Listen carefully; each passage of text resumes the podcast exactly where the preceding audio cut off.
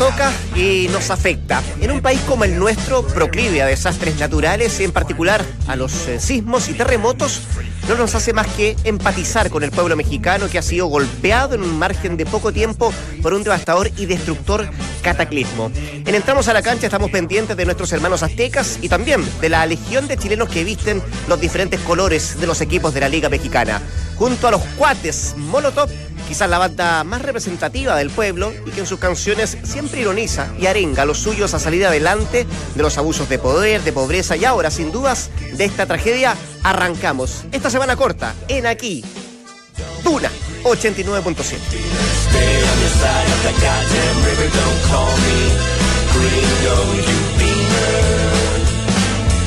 No me digas beer, Mr. Puñetero Te sacaré un susto por resiste, culero No me llames frijolero Pinche gringo puñetero Chingao Now I wish I had a dime for every single time I've gotten stared down for being in the wrong side of town. In a rich man I'd be if I had that kind of chips. Lately I wanna smack the mouths of these racists. Podrás imaginarte desde afuera ser un mexicano cruzando la frontera pensando tu familia. De la tarde con un minuto, dos con uno. ¿Qué tal? ¿Cómo les va? Buenas tardes. Bienvenidos a esta edición de día miércoles 20 de septiembre. De Entramos a la cancha. ¿Qué ánimo? ¿Qué ánimo, Entramos eh? a la cancha. Pero, ¿por qué tanto énfasis? No, Tanto me encantó ánimo? la ¿Sabes energía que me molesta un metiste. poco incluso. ¿Te molesta todo? No, al revés, nos contagia. ¿Cómo volviste? ¿Cómo volviste con todo? Muy bien. Eh, horrible el miércoles. Cambiaste. Te convencimos, entonces era, ra- era raro. entonces Qué, qué fácil bueno. que te convencimos. Lo bueno es que semana corta. Y hoy día podemos pensar que ya, mañana es jueves y esto se Mañana acaba. tiene Mañana Uy, viene el chico. Hay- es que hay muchos que pensaron así porque eh, está bastante despoblada las calles de Santiago de día. Muchos se Yo- yo pidieron jueves y viernes tranquila y miércoles. Y de ¿verdad? que andan todos lentos. Ayer me, me agarró un taco ahí. Y miraba y la gente como que. No, andan no, todos ya no está tan anestesiados. agresiva, no, no, Sí, no como los días previos a. No, no, es cierto. Bueno, Como que nos demoramos un poco más en pensar lo que vamos a decir. Es, es que cuesta arrancar. Después de cuatro o cinco días, por Sí. mucho que um, si hayas descansado un montón, igual te cuesta, te cuesta arrancar. O la mayoría no descansó, ese es el tema. Ese. Sí, Ese es el problema. destruyó. La mayoría se, se atentó contra su propio cuerpo, se quitó 10 años de vida. Tengo un amigo que en un chat, obviamente, cada 20 minutos ponía amo el 18. Amo las fiestas patrias. Puta la fecha buena. Pero, y todo justificando toda esta cantidad de. No les quiero embarrar la onda, pero ya quedan tres meses para Navidad. Entonces hay que ir de a poquitito empezar a Que Navidad para mí es una, una fecha hermosa. A mí pensar en, en comprar los regalos. Bueno, de- pasa rápido, de acá a fin de año pasa muy O sea, el crédito consumo de, de las fiestas patrias, ahora hay que pedir uno nuevo para Para pagar ese. enfrentar Navidad y vacaciones. Oh, Ahora muchos no, estaban chileno como viene. en el medio de la, o sea, estamos plena eh, 18 y estaban sacando cuentas cuántos feriados quedaban de acá hasta fin de año. O sea, no se conformaban solamente con esto. Claro, organizando un poco. ¿Cuántos feriados más nos quedan? O sea, ¿Cuántos quedan? No sé, pero en, en noviembre hay uno y, en y ahora en octubre también. Ahora, le- El, de prim- el del 1 de noviembre es Ahora, miércoles. Y el pregunta de los que- 27 de octubre es viernes. ¿Cuál- ¿Perdón? Ahí está. ¿Ves? 27 de octubre es viernes. ¿Es feriado? Tingui. ¿Qué qué? ¿Qué hacer qué? ¿Dónde vamos? Que estábamos, Ahí está. que estábamos, que No, no, estábamos hace rato Qué buscando buena la noticia, qué buena noticia te di. 27 de octubre, una pregunta de los que están acá. ¿Quién fue alguna ramada? Es increíble, yo con quien converso no, no me Yo gustan las fondas te- no y las ramadas están llenas. Sí. ¿Pero te pasaba eso? Claro. Sí, sí, sí, es verdad. Yo no fui, fonda, pero- pero a la noche. El sábado de la noche. Sí, sí, está Sí. el mismo horario, sí.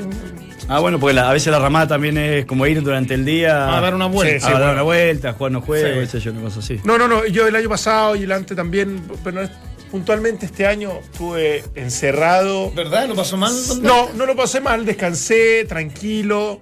eh, Me, me gustó, reflexivo. Desde ese ¿Sacaste alguna conclusión? Estoy- le estoy metiendo, saqué conclusión durante el fin de semana, saqué 23 tipos de conclusiones. Conjeturas. Y conjetura y, y formas de vivir. Este es un programa de fútbol. Y cuando no hay fútbol es complejo hacerlo. ¿De qué Nah. hablamos? Hubo mucho fútbol internacional. Yo creo que el programa lo hicimos afuera ya. El señor Valdemar Méndez analizó Bayern Múnich, Ayer, así es. Sí. que ganó y que iba ganando No, pero fácil eso- antes no, del bueno. ingreso de Vidal. Eso pensaba Entró bien que- Vidal. hasta hace poco estábamos como, ¿cómo somos nosotros los chilenos? Esto preocupados del ánimo, de, de- de- de- de cómo irán, irán a encontrar a todos los jugadores eh, de aquí a lo que va, a, la- a lo que viene. Y como que todo el mundo dice, bueno, mira lo bien que estuvo el viaje de Pisi, gol de Arangui, gol de Vidal, ya jugó algunos partidos titular, como que todo se está recomponiendo Pero- pero yo para, hay- yo- para la mejor versión de Pero ellos. yo creo que hay un, un, un- un ánimo normal, más bien. Una posición más bien negativa de, de la gente que, que- que uno de pronto conversa que no es muy, muy directa del fútbol y te dicen, "Mm, yo lo veo mal.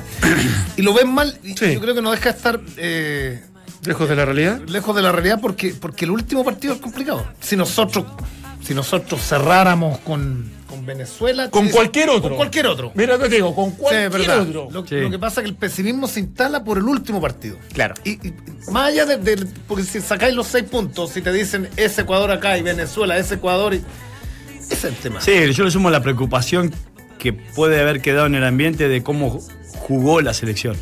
Porque una cosa es que vos hayas perdido partidos jugando bien y otra cosa es que hayas perdido los partidos Ah, cuando como jugó esta Aires, selección. claro, exactamente. Entonces Claro. vos- eso es lo que te deja muy preocupado. Ahora, lo que a mí sí me, me- me da confianza es el pensar justamente lo que decía Dante recién, o sea, de que Arangui está pasando o, o- o se está metiendo quizá en su mejor momento desde que llegó al Leverkusen, porque tuvo la lesión rápido, después le había costado. Estuvo 6-7 meses fuera. Exactamente, ahora está en un momento excepcional. Eh, ayer Arturo Vidal, que no arrancó jugando, que era para preocuparse, cuando entra, bueno, anota a los seis minutos y, y marca una diferencia abismal. O sea, un tipo que, que si bien Ancelotti dijo que iba a rotar, creo Sí, que, pero que la rotación Vidal. tiene que ver con cuidados, no tiene que Sí. ver con, con crítica a su rendimiento, sí, y saber que la puesta a punto. Y a mí me dejó un poco conforme, capaz que desde el discurso público. No, me lo imagino así, Carlo Ancelotti. A propósito- Pero, pero dos segundos. Diciendo que en realidad él quería ver a Chile y a Villar en la selección yendo al mundial. Y eso igual es un mensaje que, que es positivo para, para el cuidado y para esta dosificación. Porque perfectamente podría decir en realidad, ¿sabes qué lo hago jugar? Sí. ¿Y qué importa lo que pase? Yo no creo que esté pensando de esa forma.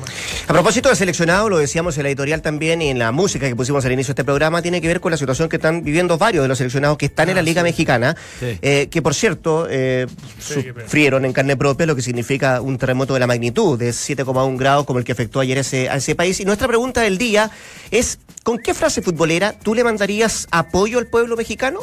A. Aguante México. B. Cueste lo que cueste. C. Pongan huevos. Y D. Cada día te quiero más. Puede opinar a través de nuestro Twitter. En Facebook son las cuatro alternativas para mandarle eh, el apoyo, por cierto, a quienes militan en el fútbol mexicano. Fíjate que, Yo le, yo le por lejos, 66% aguante México. Yo le diría, puto arriba.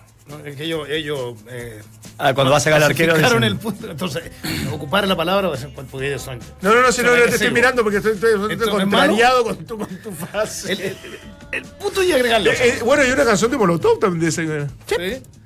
Por eso partimos con Molotov. No, no, sí sé, ¿Ah? sí sé que tiene razón. Con eso partimos. Igual ¿ah? es trágico. Ayer, ayer estaba No, mirando lo de México y estaba mirando lo de Huracán María, María. el huracán María. Yo, se viene el fin del mundo. O sea, no quiero alarmar con esto, pero. Están pasando cosas. Están pasando cosas fuertes. eh, O sea. Bueno, a México en lo específico le tocó pongamos para no, el terremoto no. del 7 de septiembre, hace poco. Hace poco. Sí, Tuvo eso. otro más en, el- en la zona sur, que se cerca de la costa. un año más de- de- del último gran terremoto. 32 19 años. de septiembre, Claro. 32 Y años. siempre-. Pero si El los de 85. Norcorea están tirando acá rato misil también. está- Siempre caminando ahí en la cornisa de Trump y Corea del Norte, que en cualquier momento algo puede pasar. No, dijo, aprieta el botón y de- desaparece Corea del Norte. Desaparece completamente Corea del Norte. Esa fue una declaración bastante Bueno, por eso ya no estamos yendo a, otra, a otros niveles. La verdad que está, está, ¿Eh? está preocupante. Está cosa. brava la cosa. Lo bueno es Así que, mira, nosotros siempre hemos pasando mira, pero mira, siempre hemos visto el tema de que estamos en el fin del mundo, nos cuesta llegar, la verdad que eh, como algo muy negativo. Pero en esta instancia y en este contexto de inseguridad mundial y de posibles guerras y qué sé yo, la verdad que el estar alejado de todo el mundo Es maravilloso. es maravilloso. Sí.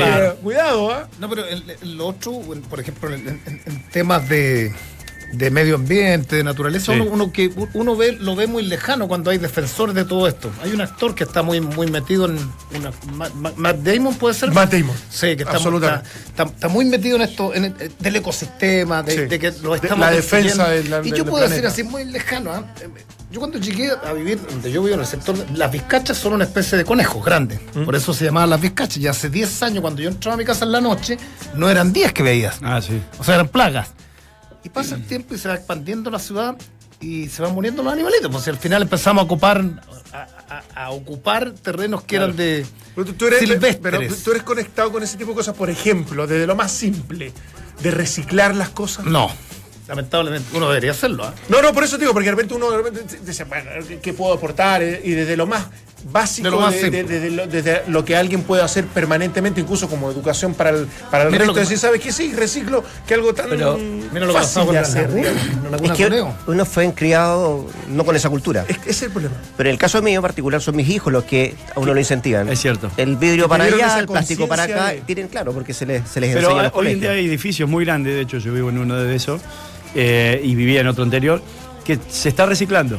O sea, que, que uno Sí. puede dejar la, no sé, la cajita de leche. Puedo esta- dejar la botella. No, no, la lavás, la lavás y la, y la dejás aparte en la basura. O sea, el Eh, plástico, el vidrio, cartón. y va- etcétera, algunas etcétera. cosas básicas Sí, uno sí. lo puede ir- dejar en, en- en- en donde va a tirar la basura, lo podés dejar aparte y después lo recogen ya. La municipalidad también se separado. Y me parece que está bueno eso como idea, incluso, ¿por qué no? Para lucrar. La cantidad de latas de cerveza, por poner un, un- un- un artículo nomás, ¿no? Que se sacan en un fin de semana en un, en un edificio. No, es, pero tú- es- pero- es impresionante, ¿eh? Pero Eh, no, no te imaginas. Pero para muchos ya es negocio todo ese tipo de cosas. Sí, Hay sí, pero- empresas relacionadas Sí, con, con reciclaje, con ocuparlas eventualmente para otras Sí, pero cosas. hay, hay muchos edificios que no lo hacen. Ah, edificios a pesar de- sí. sí, por eso Son te digo. Los más, los más antiguos, no, no, no, no tienen no, ni el espacio ni, ni nada por. Como- Señores, a propósito de seleccionado, lo que estábamos hablando de, de lo que está pasando con algunos que mm, lo pasaron mal en México, ya están los árbitros para la, para la fecha que se viene el 5 de octubre. De los cinco partidos, cuatro árbitros brasileños y uno argentino. Uh, Justamente el que tiene que jugar Brasil con, eh, con, eh, con Bolivia, que no reviste mayor importancia, no es tan clave, porque Brasil está. No, no, no, es que no es clave nada. No, O sea, está clasificado y el otro está pero- eliminado. bueno. Entonces, el señor Sandro Ricci va a ser el. eh, nuestro Ricci no, sino que Sandro Ricci va a ser el, eh, el árbitro del partido entre Chile y Ecuador. En el caso de. Colombia-Paraguay será Ricardo Márquez, Argentina con Perú, Wilton Sampaio. Y en el caso de Venezuela con Uruguay, Anderson Daronco. Hay que, hay que también meter brasileño. cuatro árbitros FIFA para Eh. dirigir partidos de esta categoría. No, no es, Sí, no es- no es poca cosa, digamos. No, no, no sé si cualquier otro país pudiese absorber esa carga, digamos. Capaz que Argentina por ahí, pero el resto no, no, no, no lo veo tan claro. Sandro Richard arbitró Chile-Uruguay, famoso conocido dedito de Jara. Sí, señor. Y de ahí Será, no dirigió será más, su cuarto partido. mal arbitraje no Ah. Copa América. Ah, mira. Bueno, pero está bien, a mí me parece bien que lo pongan, eh, que, que sean árbitros brasileños, entendiendo que Brasil ya está clasificado. eh, es eliminar al menos un punto de suspicacia, entendiendo que se juegan cosas demasiado importantes de esta doble fecha eliminatoria. Sí. Perdón, ¿y argentino qué partido dirige? Eh, Rapalini va a ser el eh, partido del Bolivia-Brasil. Ah, Fernando Rapalini. Nada. También le dirigió en Buenos Aires a Chile cuando perdió. Sí. ¿Te acuerdas cuando expulsan a, Sí, me acuerdo. A Messi. a Messi? Cuando le eh, Ah, perfecto, perfecto, Ese partido sí, sí, fue el sí. último que le dirigió Richie a la selección chilena. El cuarto partido que le va a dirigir entonces a la Roja eh, para esta fecha que comienza el 5 de octubre cuando Chile tenga que enfrentar a Ecuador. Partido que reviste, decíamos. Una gran, gran importancia. Ahora, eh, fue criticado por algunos medios, a lo mejor, o lo escuché, de que por ahí era innecesario el viaje de Pizzi a, a Europa. Y ayer quiero decir que por lo menos los seleccionadores que están preocupados justamente por el rendimiento de sus selecciones, ayer cuando veía el Barcelona estaba, eh, y San Paoli también con Becachese. O sea, eh, no sé si te puede cambiar tanto la realidad, pero es algo, es, es una acción que tomaron eh, entrenadores, en este caso en común, de dos selecciones absolutamente diferentes. Yo creo que sirve. Va a, Todo lo entre- que- va a entregar la lista el 28 de septiembre. Todos- la de los extranjeros. Sí, todos- Es- es- eso, desde el más mínimo detalle, desde la conversación, incluso, mira, te digo, más informal, de cómo estás, de la preocupación por, por- por tu Sí. entorno, por, por todo lo que ocurrió, por la responsabilidad que viene.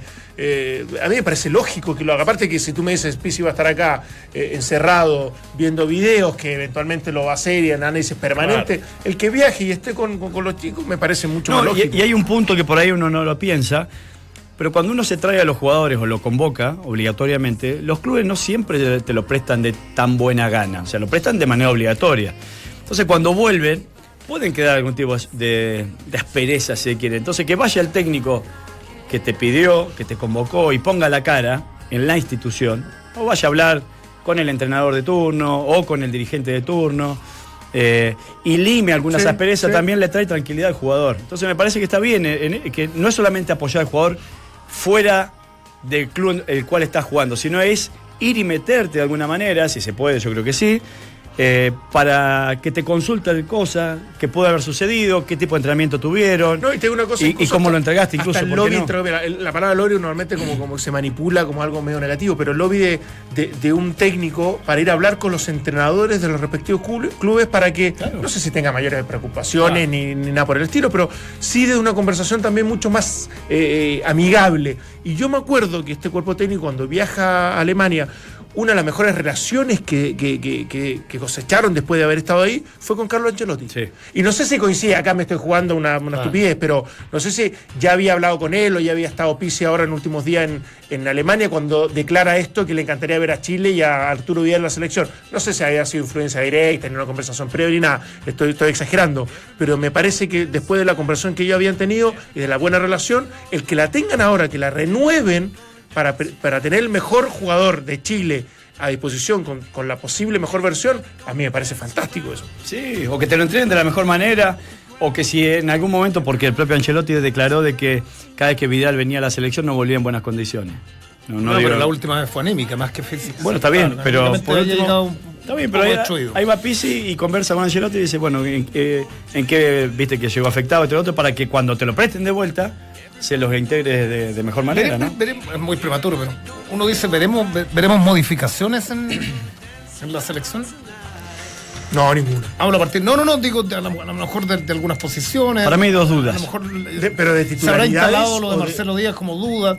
A mí en algún minuto, a- en, en el correo de las brujas, como decía mi abuela, correo de las brujas antiguo esa, eh, había un rumor que, que, que a Pizzi nunca le gustó Marcelo Díaz, por ejemplo. Y uno dice, esa va, eh, será un elemento, los errores, lamentablemente, pero lo- lo- los errores para excluirlo, de pronto para, para, para tirar más atrás a Vidal.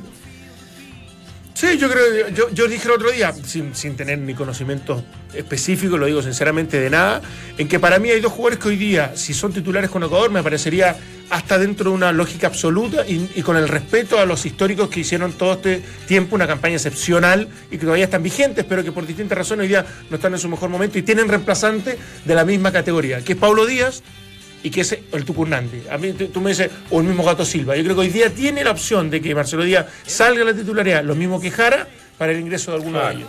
Pero, pero yo, en el sistema, en la estructura y en la planificación en general, Ahora el tema la del estrategia 9, no, no veo tanta el diferencia. tema del 9 volverá a ser tema, valga la redundancia. Sí. Castillo se lesionó, Sí. ¿no? Felipe Sí. Mora sigue haciendo goles. Felipe Eh, Mora hizo un gol el otro día en México. Pero yo creo que puede volver a ser. ¿ah? Porque, pero más que por el nombre, es porque si Chile hoy día se Por el siente esquema, cómodo o no ¿Sí? jugando con ese centro delantero. ¿Qué, qué, qué tantos beneficios te entrega respecto a lo, lo que pretende el equipo frente a Ecuador? Uno diría, bueno, sí, pues contra Ecuador eh, uno replica ciertas cosas desde lo planificado con, con- con lo que pasó con Paraguay. Y eso involucra a un centro delantero. ¿Será así? O sea ¿O que- no, no lo tengo tan claro. Ahora día- con, con- con un centro delantero, por ejemplo, así como no se jugó bien ante Paraguay. Porque con Paraguay lo, invo- lo involucró un, un Sí, centro claro. delantero. Claro, Eh, se fue jugó muy bien ante Venezuela con, con Pinilla, ¿te acuerdas? O sea, De tampoco- visita, sí. Sí, claro, Sí. tampoco uno, uno puede ser, y yo creo que Pizzi lo tiene claro, tajante, rotundo. Eh, A, a- a mí me preocupa Vargas, me, me viene preocupando hace mucho tiempo Vargas en la selección. Sí. O no sé si hace mucho tiempo, pero varios partidos que, que uno lo ve. Pero con Paraguay No no, sé hizo. si- El fue de los más rescatables Sí. dentro de. Venía a hacer goles en México. ¿no? ¿Sabes qué? yo, yo, yo encontré que dentro de todo lo negativo que fue y mucho, o lo principal, no, no, no, no me, no me, no me generó tanta tanta inquietud. Sí, otras cosas que, que tenían más que ver con, con lo colectivo Ahora, que con lo individual. yo soy sincero, o sea, a mí el partido con Ecuador hay que ganarlo, hay que jugarlo, pero él eh, no me preocupa. O sea, yo creo que Chile a Ecuador le gana y le gana cómodo y más con todo, lo mismo, sí. con todo el problema. No, no, pero este- a este, no, no, a este es. Ecuador sí. No, hablábamos de seis puntos. Es, No, bu- a este es Ecuador válida sí. la acotación. No, para este Ecuador sí, pues viene sin- eh, con un técnico eh, alternativo, de transición, eh, han renunciado ya dos jugadores, va a venir con una selección casi local. O sea, a mí no me, no me preocupa y sé que los jugadores chilenos, que hay eh, A mí no es me- la fortaleza, van a venir en, en mejor en mejor momento Eso está futbolístico. claro. Mucho mejor Ahora, que a mí, lo a mí antes de esta, de esta fecha yo decía, después de lo vivido en Rusia, que y no, no tan solo en Rusia, en los mundiales, no me preocupaba ningún rival, te podía ganar, pero Chile le hacía partido a todos. Campeón del mundo, a España, a Alemania, a Portugal. Es que eso es lo normal. Sí, por eso. La- yo creo que las dudas se, se instalaron después de la, de la doble fecha que uno dice, chuta, y, y- de pronto agranda más al rival. No es menos Sí, cierto sí, que- sí. claro. Absoluto. no. O sea, Paraguay no revestía, perdóname, al igual que hoy día Ecuador no revestía en el papel ningún, ningún peligro. Si Paraguay se venía a jugar la última pacheada. Sí, pero ¿O ¿en, no? qué, en qué momento encontraste a tus jugadores Bueno, o a no, tu está bien, selección? pero en el papel. Ese es el tema. Eh, o sea, yo creo que venían con muy poco fútbol estos jugadores. O sea, venían integrándose recién a sus clubes. Algunos estaban incluso haciendo algún periodo casi de adaptación. Entonces ahora, a pesar de que sean 20 días más un mes, va a haber una gran Pero, pero diferencia. espérate, pero la falta de fútbol hoy día tras los resultados es un tema. No fue tema ante Paraguay. Pues nadie de nosotros dijo, me incluye. Mira, No, ojo, pero yo Chile escuché, no, No, sé sí. si el mismo Valdemar, Yo versiones que decía, no, no esperemos encontrar la gran fluidez de este equipo porque eventualmente Ahora- desde, desde las individualidades puede contagiar de manera algo negativa, y es cierto. Ahora, yo sigo creyendo, más allá de las virtudes, de los defectos, de todos los equipos que participan de estas clasificatorias, que son tremendos, que nos encontramos frente a un Paraguay dentro de lo más bajo que hemos visto en los últimos años, digamos, o sea, eh, eh, eh, eventualmente uno sigue respetando a los rivales, sigue creyendo que son muy difíciles, que van a Sí, ser no es complejos. el Paraguay de pero no es el Paraguay de No, Chilaver, no, no. Ni, ni- ni por cerca. Entonces, es ahí donde uno genera cierta, cierta preocupación de decir, bueno, ¿era el momento como para, para definitivamente obtener puntos que te dejaran ya muy tranquilo? Sí, pero bueno, ya está. Ya. Y- y- Ya, ya. Yo estoy con Valde que dice este partido hay que jugarlo y hay que ganarlo. eh, y que van a llegar con un eh, periodo mayor de adaptación en lo futbolístico la mayoría de, lo- de- de los jugadores de la selección. Lo que me preocupa es lo que tú estás planteando, eh, Dante, del punto de vista de que si él tiene definido en la cabeza eh, con qué esquema va a jugar. Porque si, si, si llegas de nuevo con la duda a este partido que es tan trascendental, eh, Pero a ver, yo creo que no tenía duda. él No. ¿Quién tenía? Porque si llega de nuevo con no, no, esta de- duda. con la duda de si jugamos con eh, tres arriba o no. No, pero yo creo que él no tenía duda. Es que en el plantel sí, po. ¿Cómo? Cuando, cuando tú escuchas después, ¿te acuerdas? Y lo he sacado varias veces a colación, la, la misma declaración de Marcelo no, no, no, Díaz, que- de qué es lo que le acomoda o no al, al equipo, de si jugar o tratar de innovar Pero y cambiar un poco el esquema para algo que ya conocen ellos. Marcelo Díaz, que a lo mejor sí, tiene, es una voz importante y relevante dentro de su. Dentro de su ¿Tú crees que es la única? A mí me parecería que lo que quiso hacer frente a Paraguay es algo que se venía conversando hace mucho tiempo. Sí. ¿Quién era el centro delantero nomás? No, no, no, pero, Sí, pero, sí. pero gran, gran- yo diría que muchos de los partidos de bajo la era Pizzi jugó sin centro delantero. Sí, pero la mayoría. Sí. La gran No, mayoría. pero, pero, pero cuando Más jugó allá de lo que con- dijo cuando llegó. Pero jugó, cuando jugó con local con Venezuela, cuando jugó de local con Perú, cuando jugó, todos jugó con centro delantero. Claro, no me acuerdo. Tuvo Paredes, con, con- ¿te acuerdas que Paredes que hizo el gol de Venezuela el primer minuto? Con Perú, que fue uno, de los- no sé si fue el debut o fue el primer partido como titular de Nico Castillo, o que sea, tú jugó Vargas decías por que el profesor eh, Sí. tenía que jugar con nueve y en Bolivia no. el- el- sí, eso lo tenía súper definido desde antes. Y si hubieran dado espectacular y si. No lo ocupaba. ¿No lo ocupaba igual? bueno, Ah, sí, sí, tres no, goles, Está bien, no sé. está bien, está bien. Hay, hay ciertas cosas que tú me dices. No, pero no- no creo que estuviera planificado No, porque iba, ayer, iba- ¿no? iba a meter un, un volante más. volante eso más. lo tiene claro. A lo mejor dice, ¿sabes qué? Nico Castillo hizo tres goles. Claro. Saco a Eduardo Vargas. Cambia el claro. Ahora- pero no me parecería que, que hubiese cambiado la Yo creo planificación. que el único cambio que va a haber para el partido de local ante Ecuador va a ser el ingreso del Chapa de Fonsalida por derecha. Yo creo que el problema no es. Yo, yo puede yo ser. O sea, y el y se, problema y no se es va a jugar- mantener todo lo mismo. El problema no es jugar con nueve o no jugar con nueve.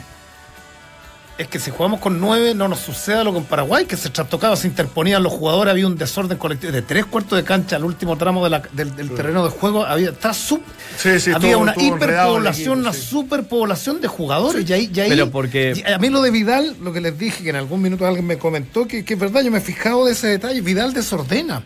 Eh, a mí me gustaría más apareciendo que, que- que estando Vidal. Eh, absolutamente. Eh, como doble corte con, con alguien al Pero lado que de pronto irrumpa. pero la selección también aparece más de lo que. Sí, pero, pero juega de nueve y medio. O sea, Vidal, Vidal de Ambul y Vidal es tan buen jugador que las No, quiere hacer más todas, vale, eso cabecea, se interpone, molesta a los delanteros, va allá, va acá y al final termina. Bueno, la- en la posición de gol del último partido entró como No, no, no, está bien. Pero, ¿En pero dónde? En el pase ¿Del de Bayern? James. Ah, sí. yo no sé, pero, pero, pero ¿en qué minuto Vidal se nos convierte en este nueve y medio? Porque yo- la- Desde que siendo- no estaba Valdivia y no estaba Matías Fernández. Claro, siendo, un, un Y tremendo desde que jugador. no tenemos un centro delantero. Y desde que como no tal. tenemos centro delantero. Siendo un tremendo jugador, a mí la mejor versión de Vidal, pese a que ha tenido poco altibajo Vidal. O sea, Lo siempre que pasa es que las confederaciones él lo utilizó porque dijo, a ver, ¿cómo le discuto el mediocampo, en definitiva, a, a colosos, como Portugal y como Alemania? Dijo, tengo que integrar un volante más, pero ese volante más no solamente se refería a un Tuco Hernández, por ejemplo, sino que también a que no voy a poner un centro Sí. delantero que no me satisface hoy día del rendimiento y que no es un Pero no le ha parecido que bajan los dos extremos de Chile cuando entra Vidal. o se sienten No, incómodos. por eso que yo te digo que va a entrar el Chapa, porque conversando este fin de semana con gente que, bueno, que, que es muy futbolizada, analizábamos esto. U- u- u- alguien me decía, hoy en día se está utilizando mucho más el llegar que estar. Y tiene un nombre eso, que es, eh, es medio contradictorio, pero es mecanización no mecanizada. Aunque sea una contraposición, es el nombre que se le ha entregado hoy en día a, es- a esos movimientos y que significa el que los hombres que vienen de atrás eh, encuentren el espacio donde atacar. Y Pero- menos predecible. ¿ah? y, y- y no, no tiene una referencia de marca a los delanteros. Eso por un lado. Y, por eso yo vengo insistiendo que hace algún tiempo que, que Chile necesita sumar más volantes. Ahora, después, otra versión decía, y también coincido, que Chile había jugado su mejor partido cuando jugaba el Chapa abierto por derecha. Eh, ¿Y qué significaba esto? Que los ordenaba. Porque cuando juega con dos en punta, tanto Vargas como Alexis Sánchez se tienden a centralizar y quedás con demasiado flujo de gente por el pasillo central y muy poca utilización a veces de las bandas. Entonces, el Chapa Fonsalía, ¿qué hace? Te hace amplio el frente del ataque. Alexis Sánchez por el lado izquierdo, Chapa por derecha, centralizado Nico Castillo, Vargas o quien sea, más los tres del medio. Y ahí, en esa mecanización, Chile se hace fuerte porque ya tiene esa manera de jugar internalizada hace mucho tiempo y tiene un orden importante en eso. ¿Y qué significa eso también? Que es tanto lo que se conocen que el Chapa mismo, cuando Vidal eh, encuentra el espacio que el Chapa se lo deja porque O sea, se centraliza, con Chapa le ganábamos a Paraguay. No, no sé si le ganaba o no, pero, te- Pero el tenés- Chapa también viene, viene de un bajo Está bien, nivel pero en- tenía en un orden diferente. Pero el partido anterior a Paraguay, y yo con- concuerdo con Nero, si hay alguien que venía de un rendimiento bajo, Era el bajo, Chapa. era el Chapa. Sí. Sí, pero yo no, yo no digo por rendimiento, yo digo Sí, por, por por- estructura, por estructura, por- por función. Y- y funcionamiento espérate que del lo come- equipo. yo lo comenté en la transmisión de, en Bolivia. Que, que de pronto uno, uno, uno esperaba un tipo más, más irrumpidor por la derecha, más impredecible. Lo que pasa es que e- este equipo se acostumbró y se, a- a- se adapta a los movimientos de Vidal. Como Vidal es desordenado en ese aspecto, él, él tiene un ímpetu terrible, se mueve por todas partes. Entonces le tenés que ir dejando los espacios para que él ataque.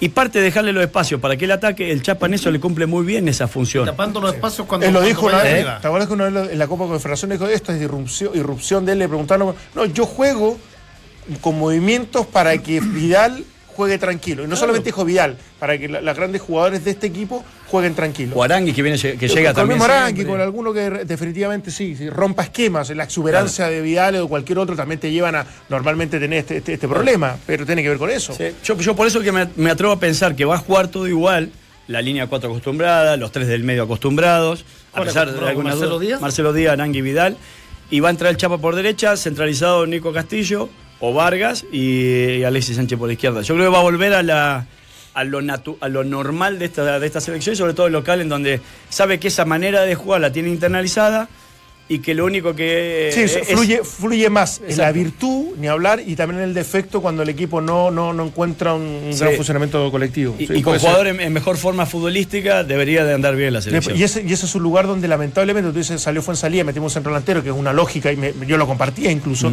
Y tú me dices, Fuensalía está bajo eh, eh, futbolísticamente. ¿Quién puede entrar por derecha? Puch se ha lesionado permanentemente, Sí. o sea, no, no termina siendo nunca una alternativa real. Es Vargas que, claro, entre comillas lo improvisas, pero te puede hacer un trabajo desde ese, desde ese lado. Pero de los que han irrumpido en el último tiempo, de los que pueden efectivamente ser o, hacer un trabajo similar al de él, son muy pocos. Uno, me, me queda, me queda la duda cuando dices un par de metros más adentro, un par de metros más atrás, más, más, más hacia afuera. Vargas, Vargas cuando rompe en Cobreloa era puntero derecho. Pues, a Y la U hizo una gran campaña por ahí. como, como puntero derecho. Sí, sí. Y después se fue centralizando, pero, pero lo de Vargas era explosión, velocidad, Sí. puntero antiguo. Sí, pero, pero Vargas, te vuelvo a repetir, para mí no, Con to- gol. no toma tan en cuenta el movimiento de Vidal como si lo toma el Chapa.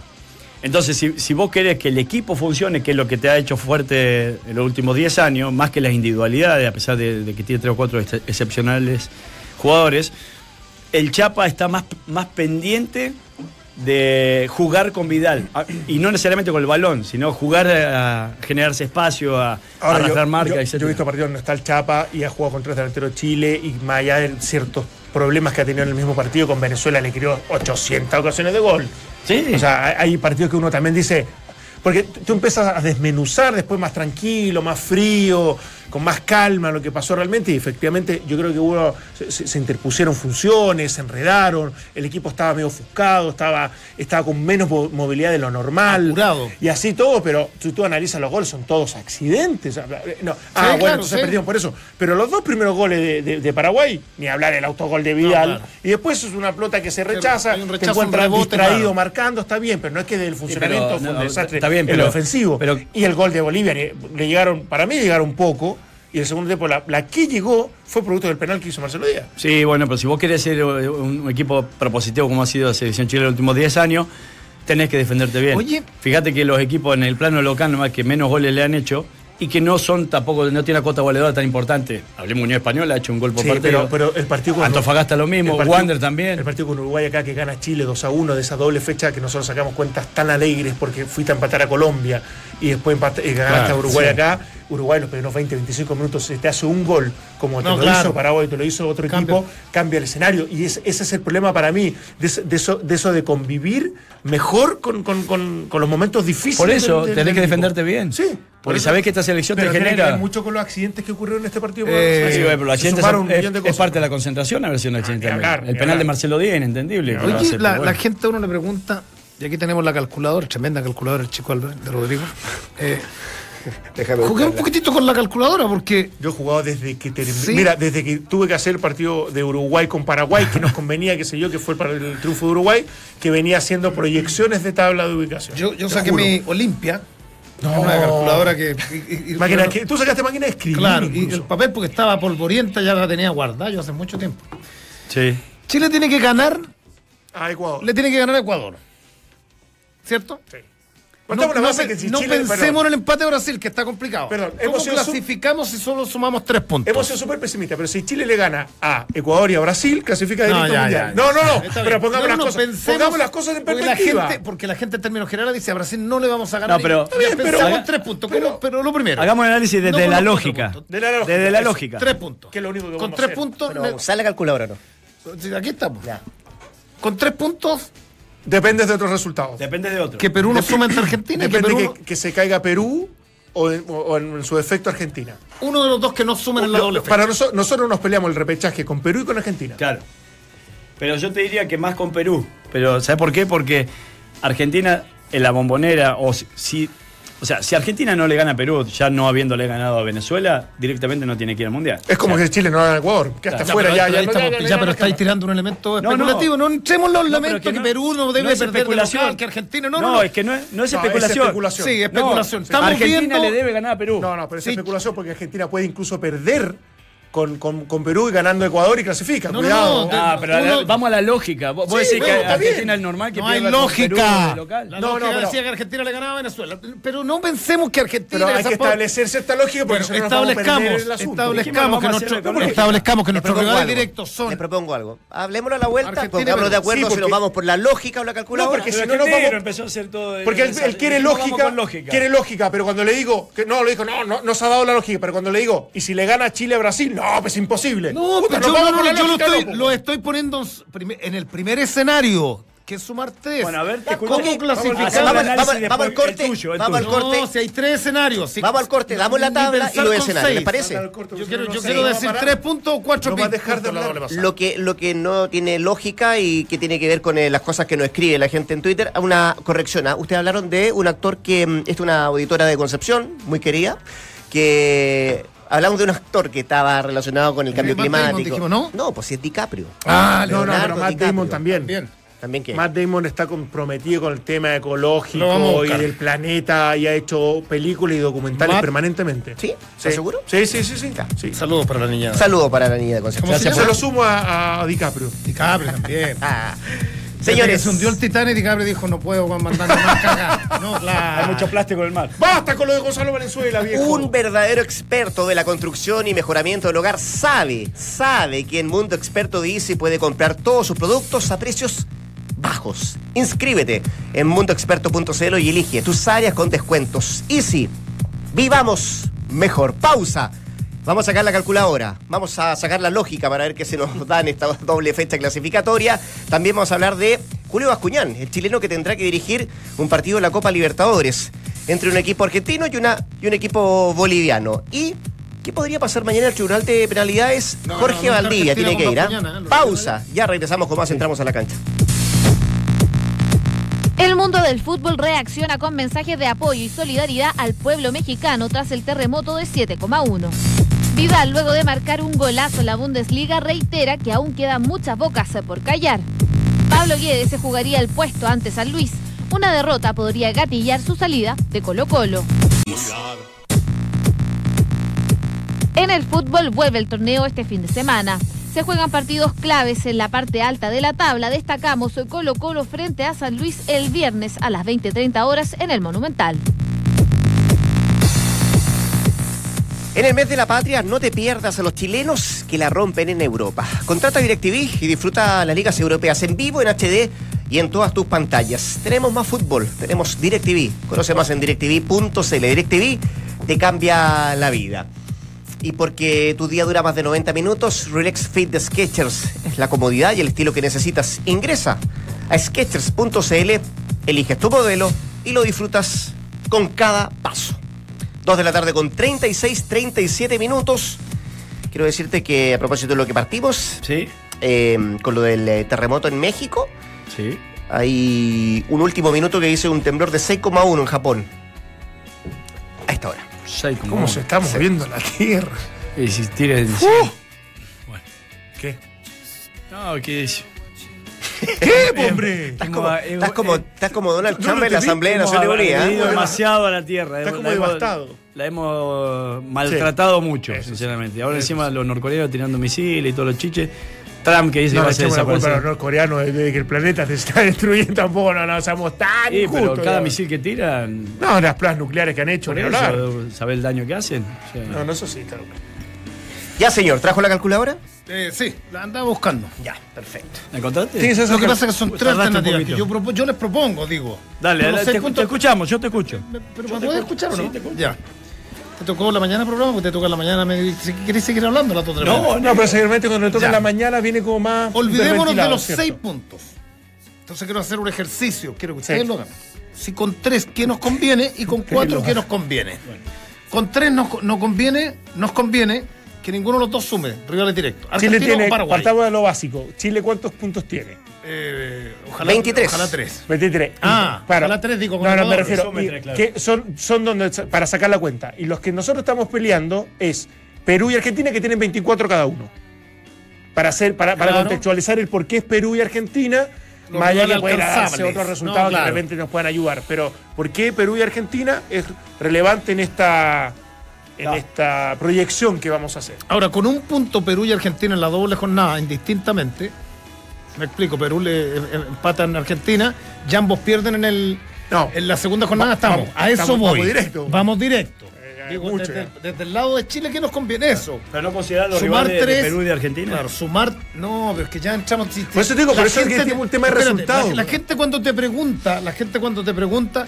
Y, y no alcanza con tres puntos. Yo estoy, estoy tratando de explicar a la gente que con tres puntos siempre y cuando nos alcance es que cuando nos sumen más de un punto Argentina y Perú. Eso es, no entremos en las especulaciones que Argentina no ha perdido, que juega allá, que no. Es, es para es una así, respuesta. es así. Ya con cuatro cambios de escenario y con seis clasificamos. Pe- Pero, eso sería lo ideal. O sea, por eso no dependemos de nosotros. Pero que No. también, también te calza de que si. No, con tres puntos En no ningún depende escenario depende de No, de si Chile gana. Ecuador y ya sea y. Argentina o Perú eh, gana uno de sus partidos, ganó uno de sus partidos, Hace 27. hace 27. Pero, pero vamos a la lógica, mira, de- de- vamos a la lógica de los resultados. Perú juega con Argentina de visita en Buenos Aires. Es que Perú, y ese partido, ¿cómo sale según tú? Yo creo que pueden empatar. ¿eh? ¿Pueden empatar? Está Ya, bien. Por, por ejemplo, si pasa eso, estamos siempre asumiendo que Chile le gana a. Ecuador.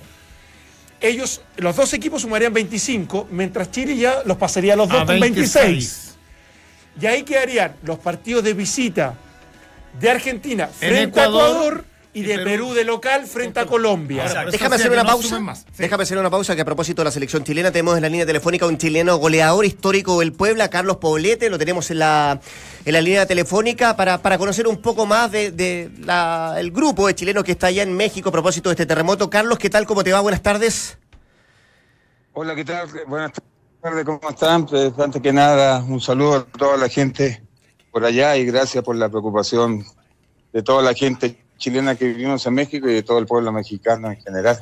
Eh, es lo mínimo, Carlos. Eh, qué bueno escucharte primero que todo. Segundo, bueno, me imagino que fue una situación bien, eh, bien dramática la vivida ayer con este, con este terremoto. Han pasado ya las horas, casi 24 horas de este, de este sismo de 7,1.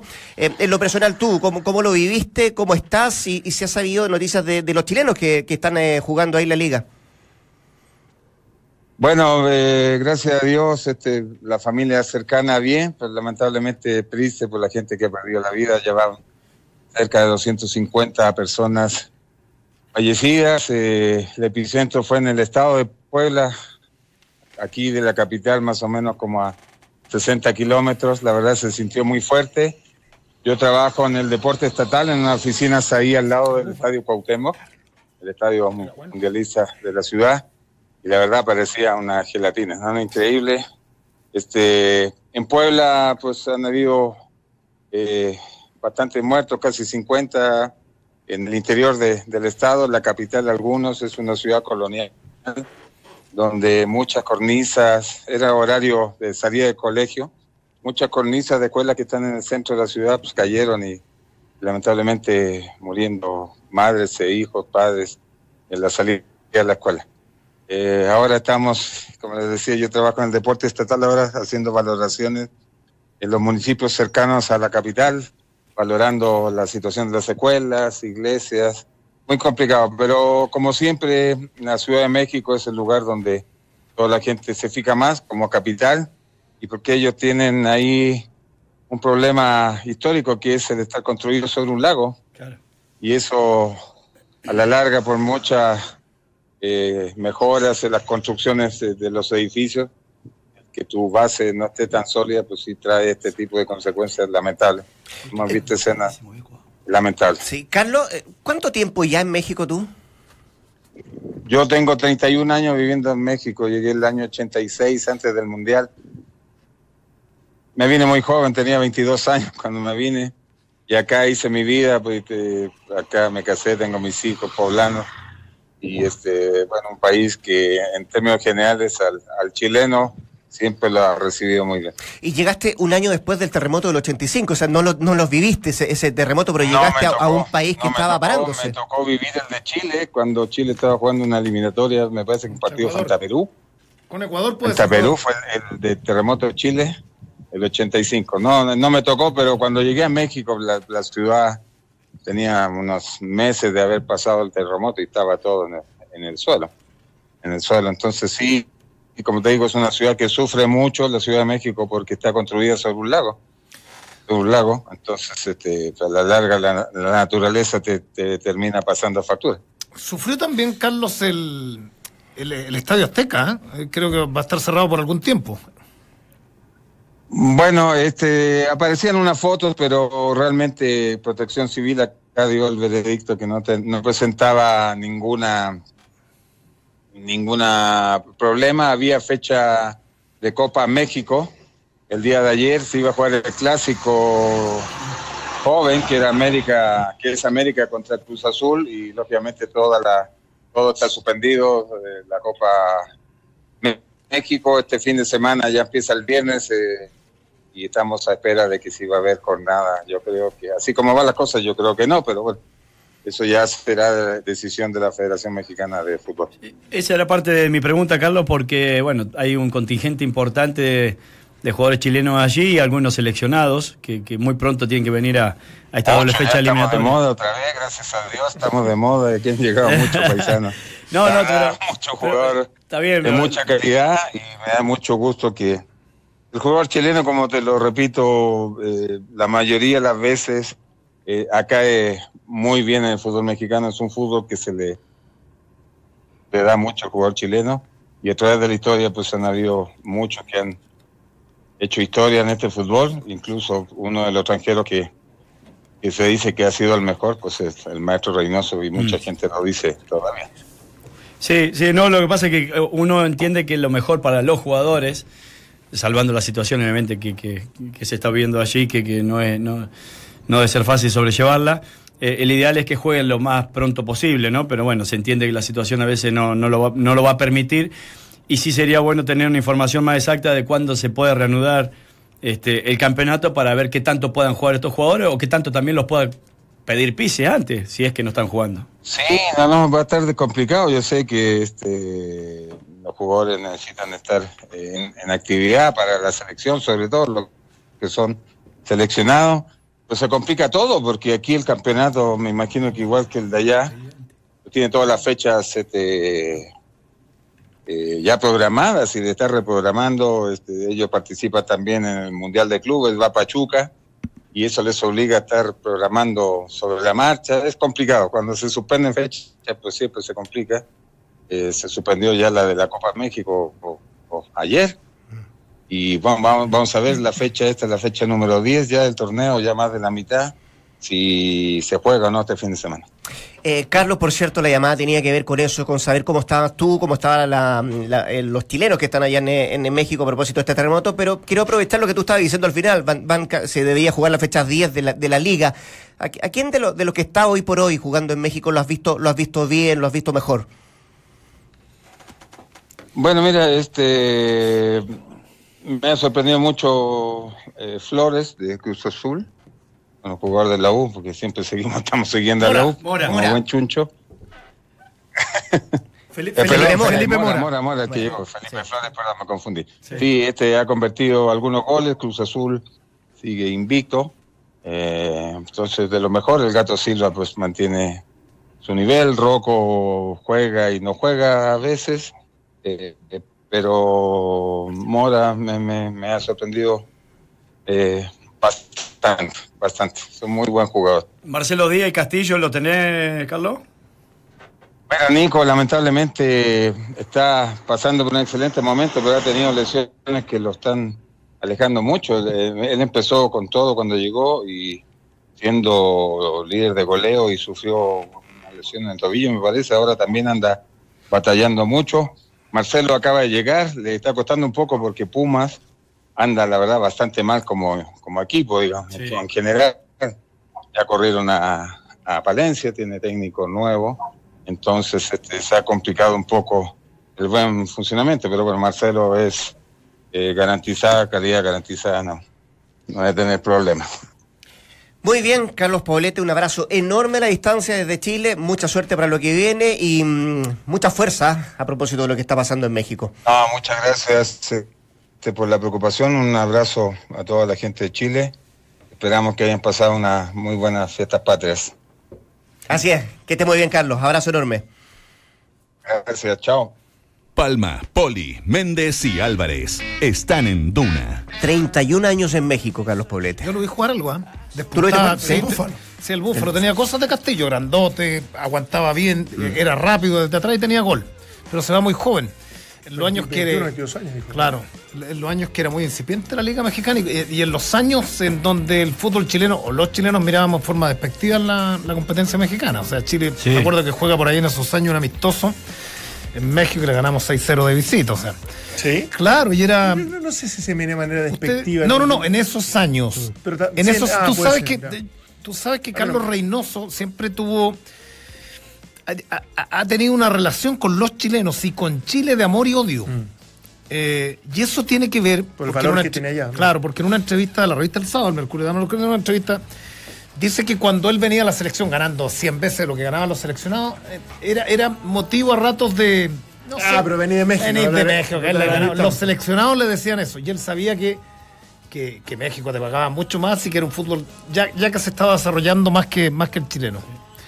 Eh, pero Poblete y otros más, el Tincho Galvez en esos años parten a México, eh, tras los pasos de Quintano y del propio Reynoso. Pero, pero eran muy Ellos son, los que- son, son de la misma época o un poquito antes que, que Basay, que, que Poco Fabián antes, no, no, no, poco antes. Es un poco antes, tampoco, antes.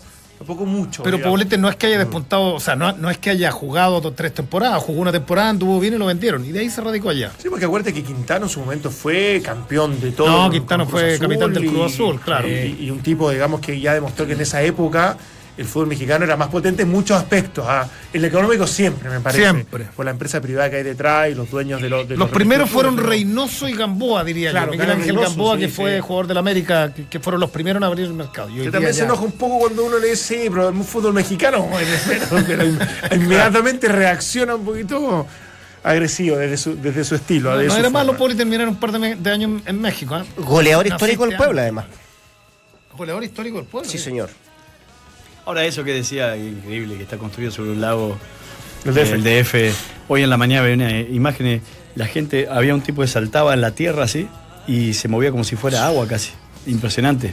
Y después metieron una pala excavadora y no hay agua, pero sin embargo cuando uno la aprieta así, parecía como, como un flan, como una gelatina. Sí, un, un país tan sísmico que sigan ocurriendo tantas muertes después de. Tiene que ver, yo creo, con eso. O sea, ya, ya no puedes cambiar esa estructura No, porque ya, ya ha pasado el tiempo. Qué, qué lástima por, por México. Ya estaba leyendo también. Seguimos como esta mezcla entre el fútbol y todo lo que ha pasado, pero de Puerto Rico, que el gobernador, el gobernador hablaba que el país nunca va a volver a ser el mismo después de lo devastador que había sido este huracán. Entonces. Y se contrasta con, con lo de Miami, que leí algunas declaraciones que, que al otro día las palmeras estaban puestas. Increíble. Seguro. que- Y Cuba, y Cuba, cuidado, que también sufrió y mucho más de lo que uno creería. Lo que pasa es que hay menos información de ahí Es de alguna verdad. manera pública, pero, pero también colapsó y. Nos mandaron los canales corresponsales a Puerto Rico, a Cuba, bueno, estaban todos conectados con Miami. Todo, con el grupo todo- chileno, sí, sí, verdad. Nos faltó, Ah, Hubo muchas críticas en redes sociales, creo. nos faltó a eso. buscar los corresponsales como Petacha, como Douglas, como Iván, Samuel, como todos que están repartidos por Miami y que son expertos meteorólogos ahora. Me encanta. Ya, señor. Volvamos a la calculadora. Ya, Ya. con cuatro puntos. Con cuatro puntos. Ahora está. Bueno. No es que con cuatro, cuatro puntos de quién? De Chile. De Chile. Ah, que cuatro puntos de Chile. Igual, igual, de- igual, igual. ¿Y dependes igual? ¿Cuánto? Porque Chile haría. No, ¿sabes por qué no? 20, Porque tu- tu- tuvimos, 27. entre comillas, la suerte que, se, que se topara Perú con Argentina. Entonces, de alguna manera, entre ellos, alguno va a salir muy herido de la primera fecha. Claro, uno no y va, si no, si gana uno, uno no va a sumar más que tres. ¿y en sabes qué nos conviene a nosotros? Que empaten. ¿Sabes por qué? Porque eso que haría que los dos nos deja con opciones de que si ambos en el último partido no tienen un buen resultado y Chile saca un punto, clasifica directo. Claro, ya. Ay. Claro, saca, empatando, los dos quedan con 25, me refiero a Perú y Argentina, y Chile quedaría con 26. 26. Esperando la última fecha frente a Brasil. Donde, insisto, Argentina tiene que ir a enfrentar a Ecuador, eh, eliminada, todo lo que tú quieras, pero la altura Claro. de Quito y todo lo que Se implica para para el argentino. hora. Si Y no- Perú- Si no aplicamos Sí. tres líneas de cuatro. y, Perú el bus. y Perú tiene que jugar con Colombia. Con Colombia. Sí. Que Colombia juega el, primer partido Con de Paraguay. fecha con Paraguay de local. tiene Perú. Y si le gana Paraguay está clasificado. O sea, que no le Claro. gane a Paraguay. Entonces, Pero si no le gana a Paraguay, depende del último partido que es con Perú. Porque si Chile gana Claro, claro. tres puntos, hace 26, Pero te das cuenta- empata con, eh, con Colombia. La diferencia igual es importante ahí. La diferencia Tiene más tres Colombia, Chile tiene más uno. Lo importante, nosotros estamos sacando cuentas de 3 y 4 puntos para una u otra selección, para lo que sea. Eh, y lo importante que es un punto. Fíjate que hoy, hoy lo que te está marcando el libro no mundial es incluso de diferencia de goles por momento. O Entonces, sea, ese claro. punto te tendría hoy día en repechaje por sobre Argentina. Claro, por, por eso, punto. por eso que yo en, en algún momento decía, mano. claro, cuando vos decís, entre el segundo y el séptimo había cinco puntos, sí, pero andá a sacar un punto de la eliminatoria. Un punto de la eliminatoria es muchísimo. No, no es un partido de la, de la liga local. Pero esto lo decimos. Sí, está pero ¿sabes bien, está bien. No, pero, si la yo lo dije antes, yo lo dije antes. Déjate pasada, provocar al señor Valdemar Pero Méndez lo que dije viene, antes. viene un, un fin de semana zen, eh, feliz, No, pero que contento, sabemos, de la pero, lo que, pero lo que nos está descubriendo América, Valdemar, dice, es difícil. Yo la- lo dije, yo lo dije hace es. tres clasificatorias, las más canibalescas, dije. Evidentemente, po. Son las más duras del mundo con Argentina, con, pero no me pongáis a Sí, sacar. no, son pero las bueno, más difíciles. el El, otro tema es que Chile tenía que sumar un punto en la pasada. Bueno, No Chile. no, porque Chile hablamos hablaba de de seis, 6 puntos. de seis. Por eso te digo. Por eso fue hablaba de mala la 6 pasada. puntos y te quedaste con 0. Entonces imagínate pues, lo que, es. lo que Pero te no significaría un punto. las dos derrotas diciendo que es difícil. No la, justi- no la justifico. Ju- eh, Chile jugó horrible, horrible. Fue, que o sea, obvio. fue un desastre lo que hizo Chile en la doble fecha eliminatoria pasada, sinceramente inesperado para todos, para todo el mundo. Pero un punto, hoy por hoy a Chile le significaría ir casi directo al Mundial. Si hubiese sacado un punto, solamente con un punto en la Con doble fecha eliminatoria. Por eso yo te digo que con un punto más la diferencia de gol que tiene Chile, estaría cuarto. No, o estaría no más. Ahora, no, no, no, estaría igual quinto en el Quinto, repechaje, pero ¿sabes cuál es la diferencia? Que con un punto, mira la weá que estamos hablando, pero perdón, pero con un punto y ganando el Ecuador está clasificado mínimo de repechaje. No, espérate. y- y- ya, tenía espérate. segu- ya estaría garantizado. una- está bien, pero hace una encuesta ante los dos partidos. y No, tres mínimo. Pero, ¿qué? Sí, y- Cuatro. y seis también. No. Porque decíamos a Paraguay Sí, le sí, ganamos sí. y e históricamente La Paz es somos la mejor selección en los últimos 17. Claro. Bueno, ahí te para- nos regalaban, eso, eso ahí- te lo comiste más nos regalaban, también, nos ¿no? regalaban Eso de 17, 17 años en la sí. dictadura, 17 años toda una vida, viejo. 17 años, Volver a los tampoco. 17. Está bien, pero entonces. Y ahora, sí, y en sí, esta pasada Paraguay siempre le sacó punto a Chile. Y en esta pasa, a priori, es Ecuador-Brasil. Dejemos atrás lo- porque ya lamentablemente seguimos sufriendo, pero dejemos atrás eso. Sí, por eso. Por lo que decía Valdemar, con el ritmo de competencia, con lo que añadía en algún minuto Dante, que evidentemente los jugadores saben que, saben que los principales responsables de, de- de poder quedar afuera un mundial fue la responsabilidad de ellos, más directa.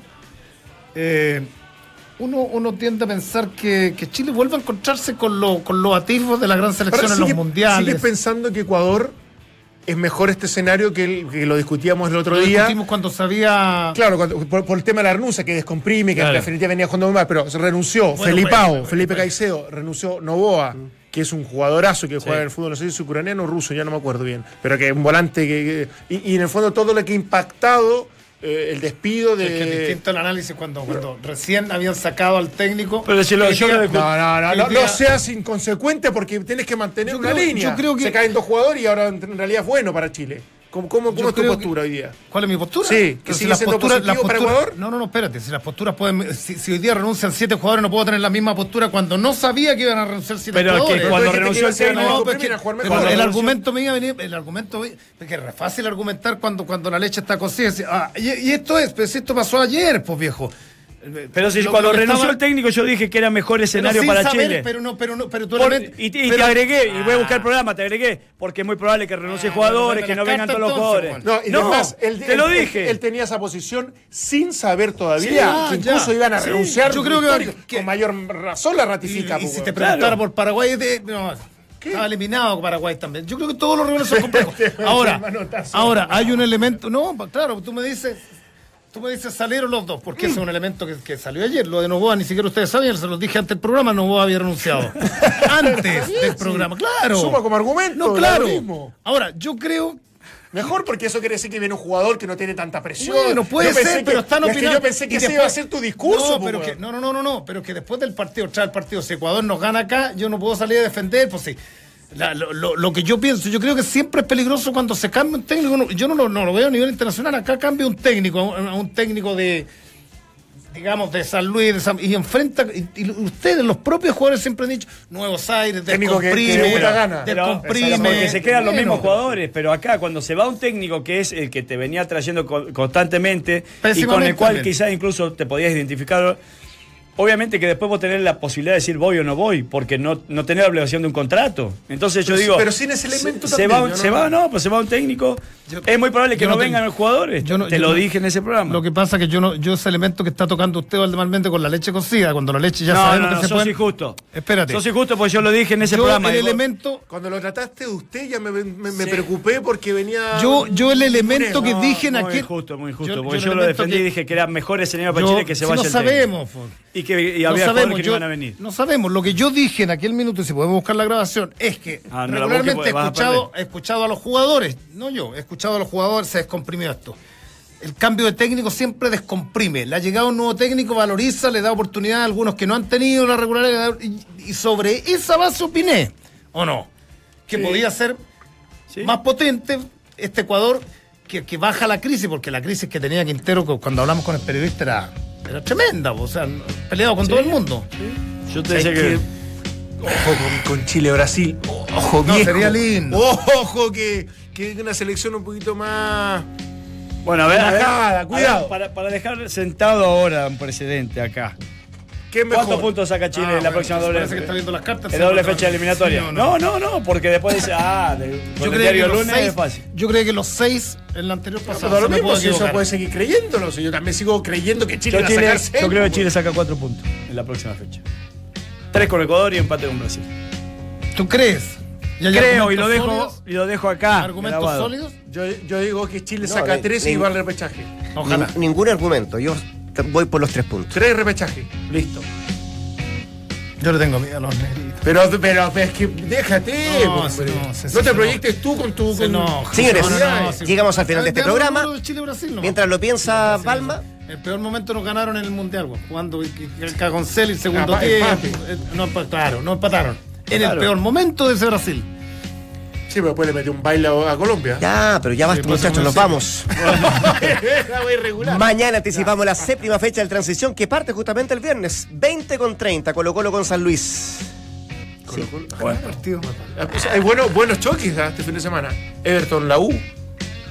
Buen partido. Everton la U. Cuidado, Unión Española con Antofagasta. Católica con Temuco. Cuidado, se, Antofagasta se- se- se- invicto. se- 0-0 se encuentran salen, los por lo bien que defienden los dos. Sí. Mañana conversamos de eso y más. Que lo pase bien, buenas tardes.